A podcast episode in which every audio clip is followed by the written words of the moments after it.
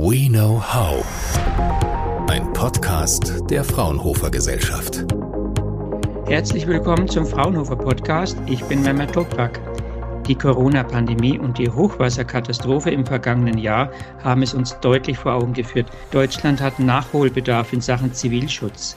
Nicht nur das Gesundheitssystem, auch die Netze der Energieversorger und die Wasserversorgung und nicht zu vergessen die Verkehrssysteme und die Kommunikationssysteme müssen in Zukunft besser geschützt werden, damit wir im Falle eines Störfalls oder einer Katastrophe schnell und effizient reagieren können und vor allem damit Menschen nicht zu Schaden kommen. Genau das hat sich das Fraunhofer Zentrum Sirius auf die Fahne geschrieben. Sirius steht für Fraunhofer Zentrum für die Sicherheit soziotechnischer Systeme und ist am Fraunhofer Institut Fokus in Berlin angesiedelt, in der Hauptstadt. Geschäftsführer Daniel Hiller erzählt uns jetzt gleich mehr. Hallo, Herr Hiller. Hallo, Mehmet, freut mich sehr. Haben Sie eigentlich schon Vorräte für den Notfall angelegt?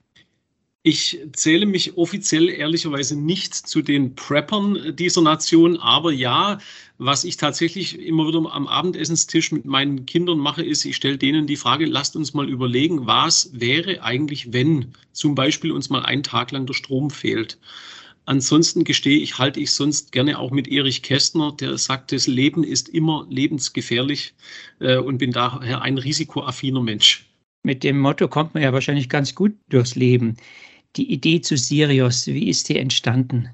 Die ist im letzten Jahr entstanden. Wir haben ja einige Fraunhofer Institute, die im Bereich der zivilen Sicherheitsforschung, auch besonders im Zivil- und Katastrophenschutz forschen. Dort äh, kooperieren wir auch in vielen Bereichen schon zusammen, aber wir haben eben jetzt festgestellt, dass gerade um das Thema Simulation von Krisen und Katastrophen, ob im Bereich Naturkatastrophen, aber insbesondere auch im Bereich menschgemachter Katastrophen, wir sehr viel Kompetenz bündeln sollten könnten, um hier noch sehr viel besser zu werden in unserem Außenangebot. Simulation, was hat man sich unter Simulation vorzustellen? Wie sieht das aus? Im Prinzip bilden wir in einer virtuellen Welt eine Katastrophe ab. Wir zeigen also mit Hilfe von Modellen und dann mit Hilfe von Simulation, was passiert, wenn ein bestimmter Schaden eintritt und eine Gesellschaft, in dem Fall eine städtische Gesellschaft, eine, eine urbane Gesellschaft getroffen wird von, sei es einer Sturzflut beispielsweise oder einem Terroranschlag. Wie breitet sich der Schaden aus? Wie verhalten sich Menschen zum Beispiel in einer Paniksituation? Und wie können wir damit eben Blaulichtorganisationen dabei helfen, so eine Situation besser beherrschbar zu machen? Blaulichtorganisationen, das sind also die Polizei, die Feuerwehr, die Sanitäter, Genau, das THW zählen wir mit dazu, ähm, die Feuerwehr, exakt, all, all die Retter- und äh, Einsatzorganisationen. Aber auch, das ist bei uns mindestens genauso wichtig, Betreiber von kritischen Infrastrukturen. Weil siehe, großer Cyberangriff auf ein Stromnetz oder auch äh, diese Sturzflut im letzten Sommer hat ja gezeigt, unsere ganz zentralen äh, Lebensadern, die wir brauchen im Alltag, Wasser in erster Linie, Strom, Telekommunikation, diese Versorgungsadern und um deren Schutz und Sicherheit geht es uns vornehmlich. Sind das die soziotechnischen Systeme, die bei euch ja im Namen stehen, Sirius? Ganz genau. Der Begriff, der manchmal noch etwas, sage ich mal, wissenschaftlich daherkommt, damit drücken wir aus. Wir betrachten hier im Prinzip immer die drei Ebenen Mensch, Technik und die gebaute Infrastruktur. Also die Technologien, die wir unter anderem beispielsweise als Bürgerinnen und Bürger auch im Alltag nutzen. Das kann das Smartphone sein, bis hin zum Smart Meter, der uns zu Hause ähm, äh, die, die Stromnutzung mit effizient mitgestaltet. All diese Dinge und deren Interaktion, die wollen wir in den Simulationen betrachten. Wie geht es dann weiter? Ziehen Sie da auch dann Rückschlüsse, Schlussfolgerungen?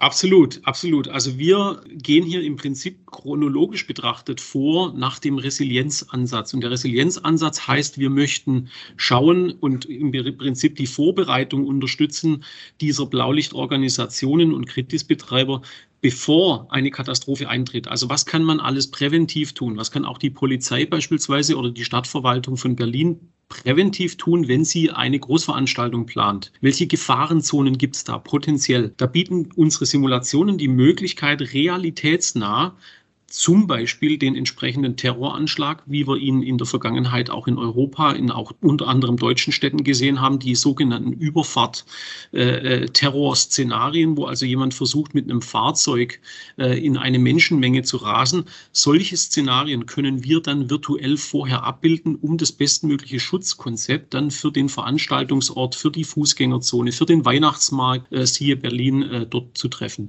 Wenn dann das entsprechende Katastrophenszenario eingetreten ist, nehmen wir mal wieder in dem Fall die Sturzflut und es kommt zum Hochwasser in der Stadt, es fallen Knotenpunkte aus in der Versorgung, dann sind wir auch in der Lage, den Einsatzkräften ihre Mission insofern zu erleichtern bzw. zu unterstützen, indem wir aufzeigen können, an welcher Stelle sind welche Rettungseinsätze am dringendsten und schnellsten nötig, wo sind Menschen in größter Not und wo muss am, am aller, zu, zu allererst geholfen werden. Arbeiten Sie denn auch ganz praktisch mit den Blaulichtorganisationen, also dem THW, der Feuerwehr, Polizei, Rettungssanitätern zusammen oder übergeben Sie denen einfach Forschungsergebnisse? Natürlich arbeiten wir ganz praktisch mit denen, genau. Äh, Sie haben es angesprochen, äh, der zweite Fall äh, ist ja leider passiert ja auch in der zivilen Sicherheitsforschung immer wieder. Unsere Forscherinnen und Forscher und wir verschließen uns dann zu lange im Labor, bevor wir mit Zwischenergebnissen auch wieder rauskommen. In dem Fall wollen wir das eben nicht tun, sondern deshalb unter anderem auch die Lokalität in Berlin hier am Fokus in der Bundeshauptstadt,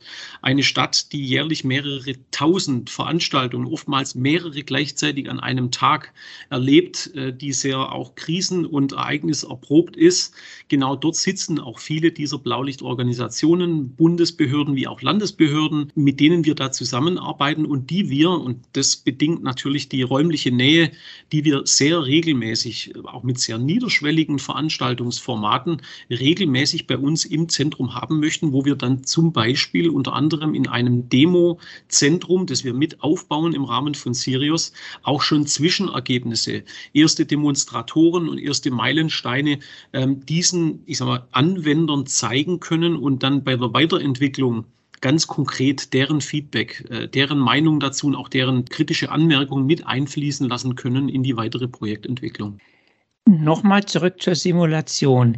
Woher wissen Sie denn eigentlich, was genau passiert? Zum Beispiel eine Hochwasserkatastrophe. Woher wissen Sie denn genau, wann hier in dem Stadtteil der Strom ausfällt oder wann die Mobilfunkmasten nicht mehr arbeiten? Wie gehen da die Daten rein? Es ist so, dass für die einzelnen Bereiche der kritischen Infrastrukturen gibt es, haben die, die Betreiber und die Besitzer, bleiben wir mal zum Beispiel bei den kritischen Versorgungsnetzen, die haben in der Regel schon, wenn nicht schon komplett digitalisiert, aber sonst grundsätzlich haben die Modelle und Netzmodelle ihrer Versorgungsnetze.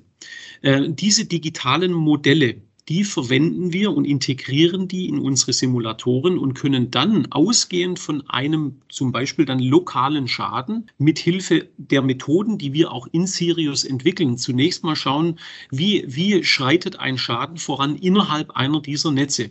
Also Sie haben dann im Prinzip ein Netzmodell und dann gibt es punktuell einen Ausfall und dann schauen wir uns an, wie propagiert dieser Schaden innerhalb des Netzes. Besonders spannend wird es aber jetzt, und da gibt es tatsächlich noch sehr viel Forschungsbedarf, wenn es um diese immer mehr und im zunehmend untereinander und miteinander vernetzten Systeme geht. Das heißt also, heute ist es dann so, dass möglicherweise der Schaden, der in einem Netz entsteht, durch diese Vernetzung schnell zu einem Kaskadeneffekt kommt und die Schäden in ein anderes Netz hinein kaskadieren. Könnte man das an einem Beispiel anschaulich machen? Also Stromversorgung fällt aus in einem Stadtteil. Was könnte dann genau. kaskadierend passieren? Basierend auf diesem Ausfall fallen dann zum Beispiel auch relativ schnell irgendwann äh, erste Pumpensysteme aus, die keinen Strom mehr haben. Das heißt, in bestimmten Bereichen der Wasser Aufbereitung, der Entwässerung, aber auch in, in zum Beispiel Einrichtungen wie Kliniken, die natürlich zunächst mal haben die alle ihre, ihre Notstromaggregate, diese hochkritischen Infrastrukturen wie Kliniken zum Beispiel, die sind da etwas besser geschützt und besser vorbereitet, aber an anderer Stelle fallen dann ziemlich schnell auch andere damit gekoppelte Versorgungsnetze wie zum Beispiel das Wasser und sukzessive dann potenziell auch die Telekommunikation aus. Nehmen wir an, ich habe ein Pflegeheim in diesem Bezirk, ähm, der schon dann, wenn entsprechende Stunden, wenn nicht gar Tage voranschreiten, der dann natürlich abgeschnitten ist von diesen äh, Versorgungsinfrastrukturen, dann muss ich natürlich Rettung, Erstversorgung, medizinische Versorgung äh, ganz anders planen, wie, wenn, wie, wie unter Normalbedingungen. Also diese Schäden, die ausgehen vom Stromausfall bis hin dann zu Ausfall von Wasser, Telekommunikation, Wärme unter Umständen, ja, je nach, je nach Jahreszeit. Ähm, diese Kaskadeneffekte, die schauen wir uns genauer an und sind dann auch in der Lage, prognosefähig zu werden. Also die, die Krönung schaffen wir dann, wenn wir basierend davon, dass wir die Welt erstmal modellieren und den heutigen jetzt, den Ist-Zustand abbilden, hingehen können zu, wir sagen der Polizei, mit welchen potenziellen Krisen sie rechnen müssen und welche potenziellen Auswirkungen diese dann nach sich ziehen. Die Menschen sind ja meistens viel komplizierter als die technischen Systeme. Wie können Sie dann das Verhalten der Menschen, zum Beispiel bei einer Großveranstaltung, kann man das auch modellieren oder ist das nicht einfach zu unberechenbar? Wir können natürlich nicht 100 Prozent präzise und exakt das menschliche Verhalten abbilden, aber wir können uns dem nähern. Es gibt natürlich, und dazu gibt es ganz viel Forschung im Bereich der, der Geistes- und Sozialwissenschaften, auch der Psychologie, äh, Forschungen dazu zu menschlichem Verhalten, typisches menschliches Verhalten, wenn es zu Krisensituationen oder zum Beispiel auch Paniksituationen kommt.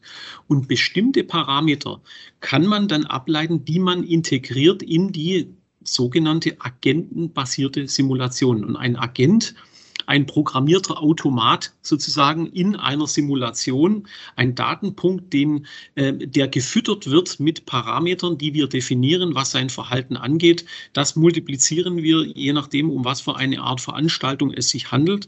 Und dann können wir schon, wenn es um zum Beispiel Entfluchtungsszenarien geht, in einer großen äh, Veranstaltungsarena. Ein, ein Indoor-Konzert äh, von einer Band findet statt und jetzt geht es darum zu ermitteln, was sind die besten Evakuierungsstrategien. Dann können wir jetzt neuerdings und in Zukunft noch sehr viel präziser das menschliche Verhalten, das Verhalten einer Menschenmasse, was dann auch ab einer bestimmten Menge ähm, kann man da sogar zum Beispiel Ansätze aus anderen Simulationsbereichen, äh, wie jetzt zum Beispiel der, der äh, Fluiddynamik, anwenden, weil man festgestellt hat, da gibt es dann Parallelitäten, was solche großen Menschenmengen und deren, deren äh, Verhaltensansätze angeht, wie man das da auch parallel äh, abbilden kann.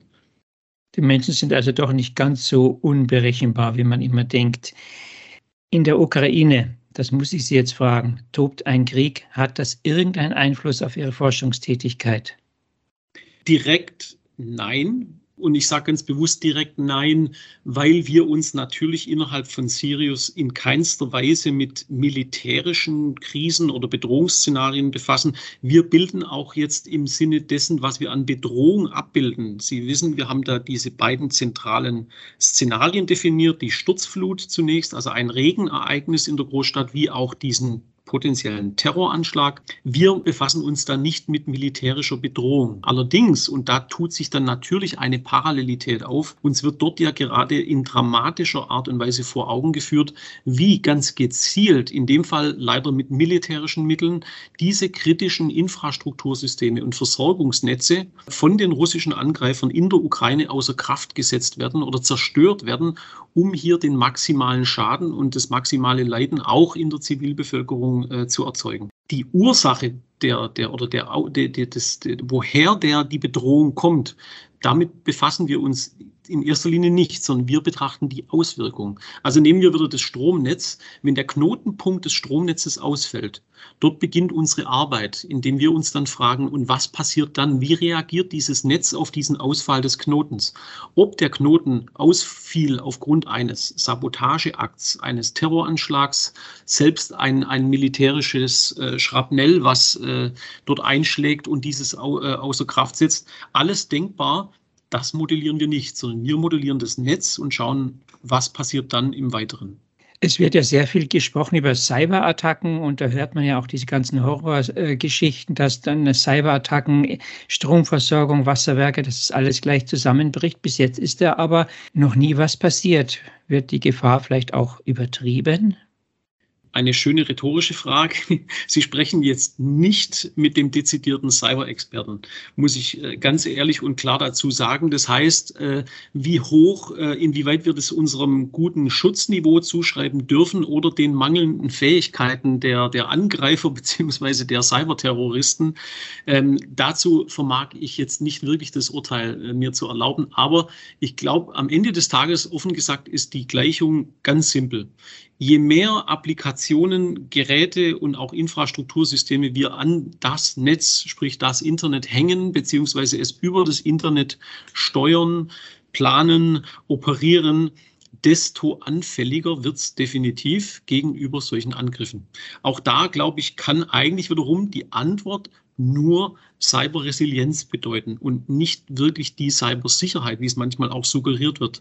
Weil jemandem glaubhaft vermitteln zu wollen, dass Dinge, die man über das Netz oder übers Internet angreifen kann, dass man die so wirklich komplett sicher gestalten kann, ähm, da würde ich ein großes Fragezeichen dran setzen.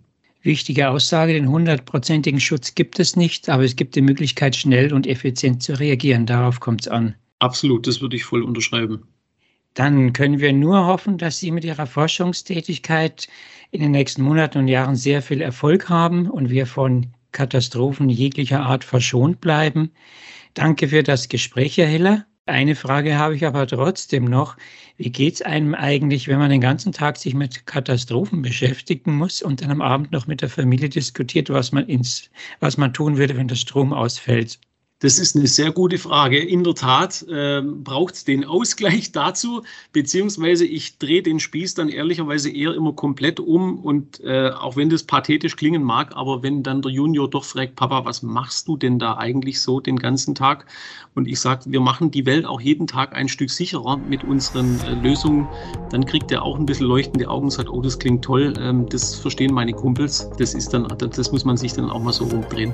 Super Sache. Ich wünsche Ihnen nochmal viel Erfolg für Ihre Forschung und danke fürs Gespräch. Ich bedanke mich ganz herzlich. Fraunhofer. We know how.